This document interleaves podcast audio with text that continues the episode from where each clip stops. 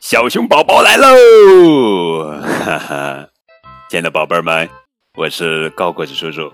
今天呀，我们继续来讲《小熊宝宝情商绘本》第二个故事《小象的大便》。作者是角野荣子文，佐佐木阳子图，张慧荣翻译。早上出门散步的小河马非常吃惊。今天空地上非常臭，哪里臭呢？啊，哪里臭呢？哎呀，小河马边找边问。小鳄鱼、小狮子、小猴子和小刺猬也都围了过来。啊，哪里臭？哪里臭？大家正找着，吧嗒，吧嗒。只见几个粪球落在空地的中央。小河马说：“哇哦，这么大！”小鳄鱼问：“是是谁的大便啊？”小狮子说：“是大象的吧？”小猴子说：“真大呀！”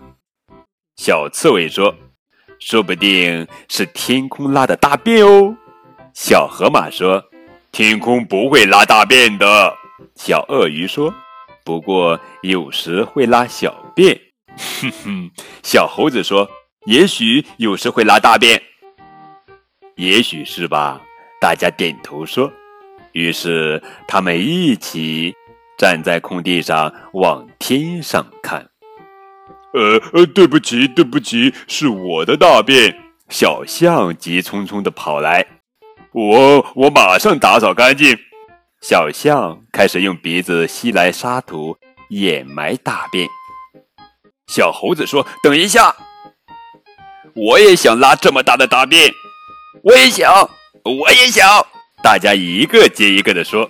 然后他们问小象：“你怎么会拉出这么大的大便？”小象说：“那是因为我吃的多呀。”真的吗？那我们也得努力吃呀！大家一起说。明天早上我们再来悄悄的比一比吧，这下可热闹了。小河马、小鳄鱼、小狮子、小刺猬，还有小猴子，回到家不停的吃啊，哇哇哇哇哇！输给小象那还得了？吃啊吃啊吃啊吃啊吃啊吃啊吃啊吃啊！每个人的肚子都吃得胀鼓鼓的，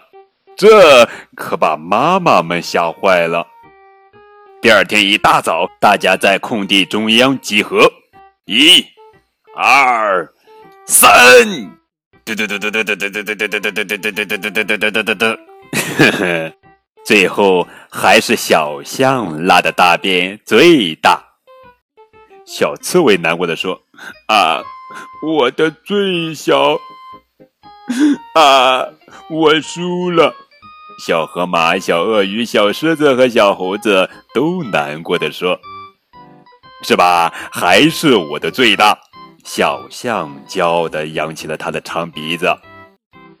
这时，爸爸妈妈们赶来了，说：“你们干了什么呀？空地上怎么这么臭呀？”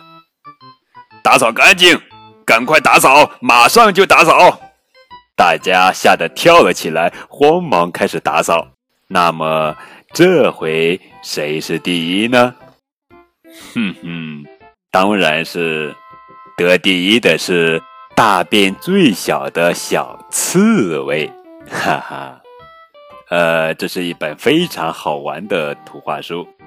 呃，我们在和孩子一起看这个可爱的故事时，不妨一起开心的大笑，一起念叨着“很好玩吧”。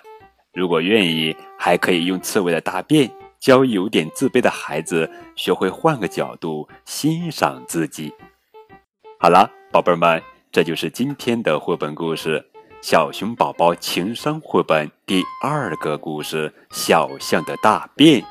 明天我们继续来讲《小熊宝宝情商绘本》第三个故事《小猫的嗝》。